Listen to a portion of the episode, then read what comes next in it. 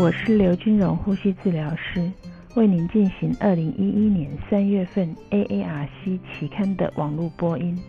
首先会有一段文章摘要，之后由丁汉斯博士进行短评。以下是期刊主编丁汉斯博士的致辞。二零一一年三月份的议题很丰富，有十篇研究论文，一篇评论文章，三篇个案报告。两篇教学案例，四篇社论，一篇书信，三篇书评。Sarah push stop here。第一篇文章来自于 Park 跟他的同事所提出来的初步随机控制性的研究，评估经鼻高流量氧气在加护病房病人的治疗成效。本研究采取前瞻性随机对照的方式。在心血管加护病房中，以随机的方式选择六十位轻度到中度的低血氧、呼吸衰竭、接受经鼻高流速氧气或经面罩高流速氧气治疗的病人比较，结果发现经鼻高流速氧气治疗的病人比成功率明显的比经面罩组高。使用非侵袭性通气的比例，经鼻治疗的病人为十 percent，而经面罩的则高达三十 percent。发生血氧下降的情形，经鼻组也比经面罩组来的低。所以结论是，经由高比经鼻高流速氧气治疗，对于轻度到中度低血氧、呼吸衰竭的病人，比经面罩有效。丁汉斯博士的评论是：经鼻高流速氧气治疗是目前临床上正夯的议题，所以 Park 的文章发表的正是时候。有趣的是，他们发现，在治疗轻度到中度低血氧性的呼吸衰竭的病人身上，经鼻高流速氧气治疗可能比标准的经面罩高流速氧气治疗来的有效。正如 Waiter 和 Ward 在他们的评论中指出，此项研究对于高流速氧气鼻导管的使用提供了更进一步的证据。第二篇文章是由 Bonnet 和他的同事所提出来，压力支持通气模式咨询系统提供呼吸器设定的有效建议的研究报告。作者们发展了一套电脑咨询系统，作为评估在模糊逻辑算法中的吸气肌肉负荷。它可以提供设定压力支持通气模式的参的参考建议。在这个评论中，研究中，他们比较了电脑资讯系统与有经验的呼吸治疗师之间对于呼吸衰竭病人使用压力支持通气模式设定的差异。地点是在一所大学附设医院的医学中心的外科加护病房。他们筛选了七十六位成人病患，结果发现呼吸治疗师与咨询系统之间并没有显著的差异。九十一 percent 的呼吸治疗师同意咨询系统的建议。咨询系统亦可以成功的预测到呼吸治疗师提供压力支持型通气模式设定。所以作者的结论是。富有复合及耐力策略的电脑资讯系统，提供给我们一个压力支持通气模式的有效性的建议，进而可以减少病人吸气肌肉的负荷。丁汉斯博士的评论是：Bonnet 团队所发展的这套电脑系统，可以提供设定压力支持通气模式的建议。他们的系统建议与经验丰富的呼吸治疗师建议是相同的。评论者 Lesko 提醒我们，这个电脑驱动的程式引导呼吸器脱离，可以减少使用呼吸器的时间。议题尚未确认。相对的，以临床为导向的协议流程已经被确认了。电脑驱动的流程引导呼吸器脱离的角色，在复杂的危急病人照顾中，并没有一个很明确的一个结果。第三篇我们要介绍的是由 Galia 和他的同事所提出来的，使用最高吐气末二氧化碳值来增加吐气末二氧化碳值的正确性。这项研究的目的是评估最大的吐气末二氧化碳值，来跟二分钟、五分钟平均吐气二氧化碳值比较。为了增进吐气末二氧化碳与动脉二氧化碳的一致性，作者利用 Smart Care 自动化的密闭回路系统，持续监测三十六位不同疾病原因使用机械通气的病人。他们收集呼吸每次呼吸的吐气末二氧化碳，其中包括十四位慢性阻塞性肺脏疾病的病人。他们收集了 Smart Care 的记录中的两分钟与五分钟的吐气二氧化碳含量，另外也收集了电脑中软体每十秒钟所记录到的呼吸相关的资料，比较最高的吐气末二氧化碳含量与两分钟的。五分钟的吐平均吐气末二氧化碳含量，以其中的两二十六位病人中的八十组的动脉血液二氧化碳含量的差异做比较。他们同时也比较了机械辅助换气中的病人的 Smart Care 的平均二氧化碳的呼吸状态分类与最大的吐气末二氧化碳之间的差异。结果发现。动脉血中的二氧化碳值高于平均吐气末二氧化碳值十加减六个 mmHg，高于最大吐气末二氧化碳值六 mmHg。在针对有没有慢性阻塞性肺脏疾病的病人做比较，也得到类似的结果。所以在 Smart Care 的系统中，共有三千一百三十七个分类中，一点六 percent 是使用最大吐气末二氧化碳代偿。代替了平均的吐气末二氧化碳的改变，所以作者的结论是，使用最大吐气末的二氧化碳值，可以减少动脉血中的二氧化碳与吐气末二氧化碳的差异，可以改善病人通气状态的一个判读的 Smart Care 的机械通气的病人的分类。丁汉斯博士的评论是，Smart Care 自动化的密闭式回路电脑驱动。脱离呼吸系统的这项商品是使用吐气末二氧化碳值去判断病人在机械通气的时候的肺泡通气状态。咖喱有发现最大吐气末的二氧化碳值比两分钟或五分钟的平均吐气末二氧化碳值更接近动脉血中的二氧化碳值，建议取代现有的两分钟或五分钟的平均二氧化碳值作为判定的标准。他们发现使用吐气末最大吐气末二氧化碳值，也可以改善 Smart Care 的分类系统，如同 Ina K 他所得做的评论。不管结果如何，病人要快速的脱离呼吸器这样子的一个自动回路系统的结果，还是需要再进一步的确定。因此，将这两篇研究放在前面，与前面的 Bonus 的放在一起，我们要增进。增加人们对于自动调调控系统、回路系统的呼吸器的议题，引发他们的兴趣。第四篇文章我们要介绍的是韦特斯坦和他同事所著作的《呼吸照护学生的批判性思考的能力与年龄、教育背景及参加全国委员会所举办的测验结果之间的关联性》。他们使用华生。格拉瑟的批判性思考评价的简易格式来评估五十五位呼吸照护学系高年级的应届毕业生在呼吸照护方面的批判思维的能力。他们评估了批判思维分数与年龄和全国呼吸照护委员会所测的学生评估临床模拟技能成果之间的关系。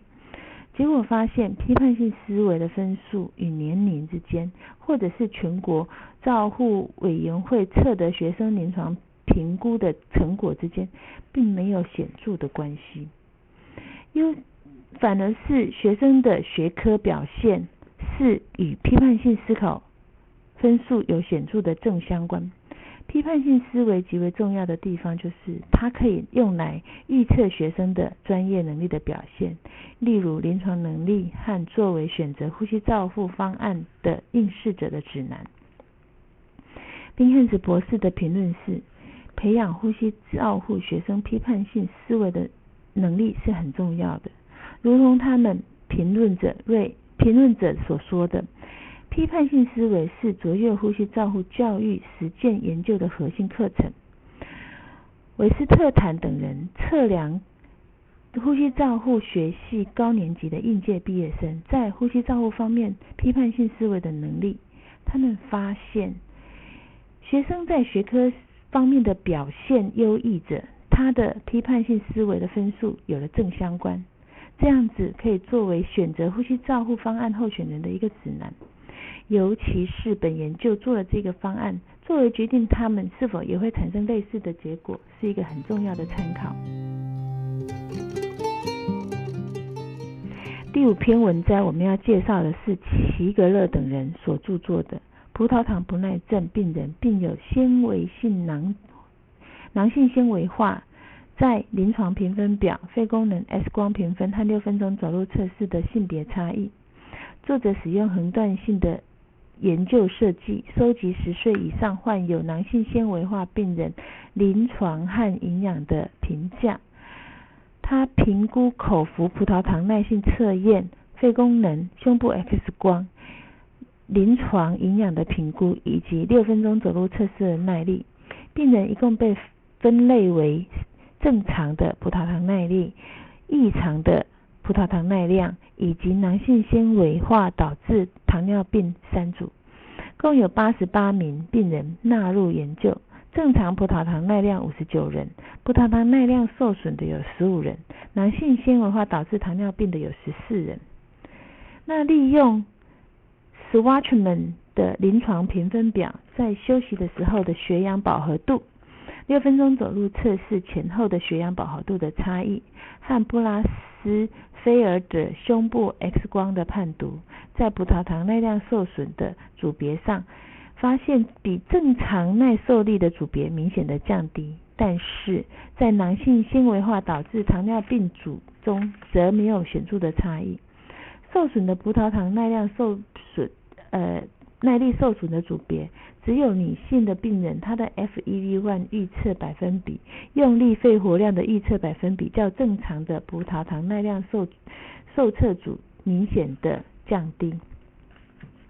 但是囊性纤维化和相关的糖尿病之间并没有差异。若将临床上计分六分钟走路测试 FEV1 和 X 光的计分联合纳入多变量的分析中，会发现葡萄糖不耐症与性别之间有显著的关系。作者的结论是，男性纤维化葡萄糖不耐症的病人与临床表现较差。休息的时候的血氧饱和度偏低，六分钟走路测试的前后差差异，饱和度的差异差差异比较大。肺功能和 X 光的评分都有相关性。总体而言，以多变量的分析来看。后者的变量在女性葡萄糖不耐症病人比男性的表现普遍的差。丁汉斯博士的评论是：照顾男性纤维化病人的临床人员对于此项研究应该会感到兴趣。葡萄糖不耐量与某些较差临床状况的指标是有相关的，但是也值得注意的是，女性葡萄糖不耐症的病人的临床症状。各项指标都比男性的病人表现的比较差。第六篇文章是由 Samani 和他的同事所著作的肺结核继发性气胸，根据五十三位病人的回溯性的研究，在作者的国家级结核转诊病例中，了解了五十三位结核病病人并发气胸。比较了一百零六位结核病病人没有气胸医疗记录的临床比较，在五十三例的气胸病人中，六十四 percent 是男性，气胸的组别平均年龄为三十四岁，范围在十四到七十六岁之间，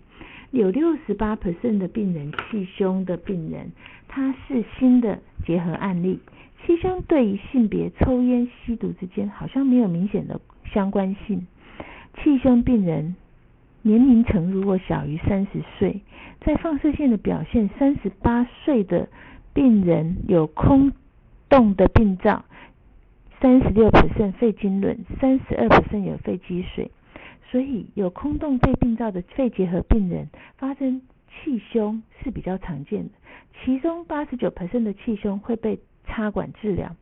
所以作者的结论就是，当病人年龄小于三十岁，并有空洞的肺结核病变的时候，当病人发生恶化性的呼吸恶化情况，应该立即考虑胸插气胸。金汉斯博士的评论是：气胸是肺结核并发症的常见疾病之一，是众所皆知的，尤其是进行性的肺结核。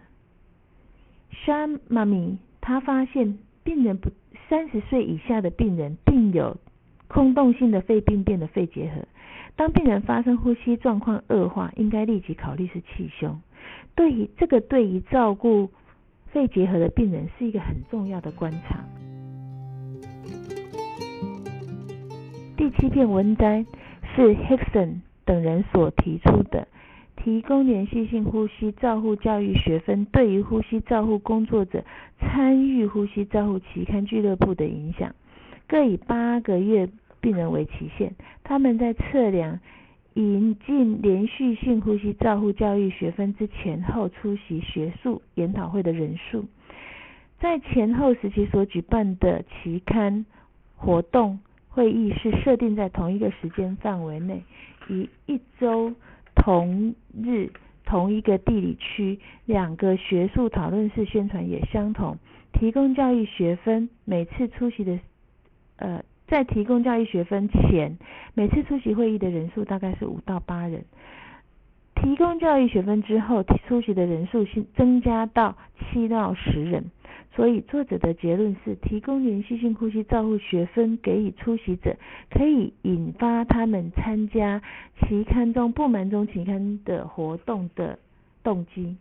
丁汉斯博士的评论是：期刊的活动常见于教育与医疗保健机构的便利学习的研究设计，教导评论文献，并且帮助学员和医生不断的更新他们在专业领域的新知。h i g s o n 等人描述提供连续性呼吸照护教育学分，给予这些呼吸照护工作者学分的影响。他们发现，有提供学分的参与度明显的比没有提供学分的参与度来得高。第八第八篇文摘，我们要介绍的是克里尼跟他的同事所发表的。长期呼吸器依赖的病人，并并做气切，经由体适能训练后的功能性恢复的成效。这是一个前瞻性的世代性的研究。他们针对七十七位因为脱离呼吸器困难而住进区域性的呼吸脱呼吸器脱离中心的气切病人，评估他们经过了充分的复健后，对于功能状态改变的程度。作者对于每人每天施以包括周边肌肉训练在内的照护计划，病人的存活率是八十七 percent，而成功脱离呼吸器的比率是七十四 percent。日常生活活动的评分，基本活动进步了两分，以被扩肌的性能作为基准，其变化来预测基本日常生活活动的评分。得到的一个结论是在呼吸器脱离困难的差气切病人身上进行规律积极的肺复原治疗后，可以增加呼吸器的脱离率，基本日常生活活动的评分的能力。丁汉斯博士的评论是在文献中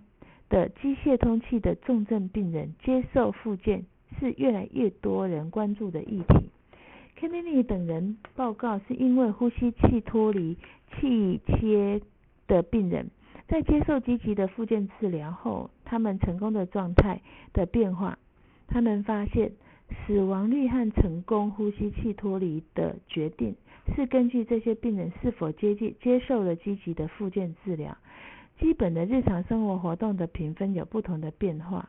这次是第一次提出的研究报告指出，改善程度与病人的愈后存活率和成功的脱离率之间有相关性。第九篇我们要介绍的是由 Cost 和他的同事所提出的，在儿科急诊室提供哮喘病人硫酸镁喷雾治疗的成效。他们以体外的研究方式来给予硫酸镁做适当的喷雾治疗，分别比较了 Para LC Star 喷雾器和 Omri Micro Air 振动网状型的喷雾化器及 Aeronab Go 振动型网状喷雾器，搭配着 Inhaler Valve 类似的除药枪，比较三者之间的差异。他们诶，所有的去化器都给予面罩的，呃，给予精油面罩给予。其中，Para LC Star 最主要是一个非常缓慢的气溶胶产生率下提供一个适合大小的粒子分布，而 Omron Micro Air 则是在一个更慢的效率下，它产它所产生的粒子分布会比较大。这种喷雾器不适合用在小儿科使用。那 Aeronab Go 搭配 Inhaler 使用。在年龄较大的儿童和幼儿体外的肺沉积率为十六点十六加减零点四毫克每分钟。目前有一个多研究性的研究中心指出，Aeronab Go 搭配 Inhaler 被选定为哮喘儿童二到十七岁硫酸镁的喷雾器治疗项目中。丁汉斯博士的评论是：静脉注射硫酸镁治疗。顽固性的哮喘是越来越常见，但是硫酸镁所引起全身性的低血压的现象时有所闻。以气入的方式提供病人硫酸镁的治疗，是可以降低全身性投药的副作用的另外一个选择。但是，相较于大多数的活性剂以微克 （microgram） 的剂量，硫酸镁以毫克 （milligram） 的剂量范围相对的是低很多。基于这个原因，可能也是许多研究发现吸入硫酸镁治疗成效不佳的原因之一吧。我们要说的是，此项体外测验是为了日后多中心随机对照实验而准备的。临床人员应该等到多中心研究对照研究完成之后，再将硫酸镁是否纳入病人照护中作为。考虑的议题。第十篇文摘我们要介绍的是 Melanie 提出来的这个 Bendosomine 跟 Becomethasone Dipro Dipronate 和 Albuterol 和 e p r a t r o p i n bromide 混合器物制作的性能。在本体外实验中，作者评估器物的输出量。药物的产生量以及药水混合之间的气雾的粒子的大小和特性，利用 SideStream 和 VenStream Pro 两种喷雾型的呼吸器来作为比较。那气体推动的来源是以 Air Clinic 的压缩机来制作，使用相同的容易量，在所有的实验中进行每一种药品的成效的评估。混合的药物剂方面，尽量只有两种混合，其中所做的是 b 贝克美沙颂跟 Albuterol 加加在一起，或者是加贝多美沙颂加上 Albuterol 加上 Impratropin 加在一起。在 s i d e s t r e a m 的喷雾器发现，混合容器输出会降低质量气雾。中位直径粒子的大小，所谓的 MMAD 有增加的情形。这种情形在 Mainstream Pro 上面是没有发现的。但是这些降低差异都是在可以接受的范围之内。单独使用单支气管扩张剂的 MMAD 是十八到四十 percent 可以落在正常的范围。但是使用两种混合溶液同时做喷雾的时候，就发现 MMAD 只剩下十三到三十七 percent。那使用类固醇药物喷雾治疗的时候，MMAD 是十到二十四 percent，是在落在可接受的范围之内。但是若使用混合其他溶液的时候，MMAD 是十到十七 percent 的可接受范围。所以作者认为，无论是使用 Sidestream 或 Ventron Pro 的商品喷雾商品，在单独使用 Bottle Somnite 跟 Becomethasone Dipropionate 比混合两种不同的溶液的成效来得好。所以丁汉斯博士的评论是。m a 你比较这种 Sidestream 跟 Ventream Pro 在单独使用容易或者是混合不同的药物容易看起来单独的是比混合的来得好，但是这两种喷雾器在北美洲使用的并不是非常的普及，所以未来如果有更进一步的研究探讨其他喷雾器之间的类似的效果，也许是一个很有趣的议题。本期期刊发表了除了以上十篇研究原著之外，我们还篇发表了一篇新型的呼吸器功能的神经调整通气辅助的评论文章，以及肺动脉造影没有发现疑似肺动脉栓塞病人的病例研究报告。在感染了肺部隐球性感染后，使用减减塞特丙的化疗药物以及气管血管瘤三篇的个案报告。b r h a v syndrome 以及婴儿坏死性肺炎气管瘘管高频振荡器的两篇教案使用等。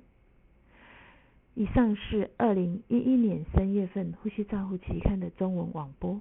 由刘金荣呼吸治疗师负责播音。感谢倪子晴、陈伯君及王艺玲呼吸治疗师的协助翻译，彭义豪呼吸治疗师的修稿，朱嘉诚呼吸治疗师的审稿。如果您想进一步的了解研究的内容或过去的议题，请您上美国呼吸照护期刊网站 www.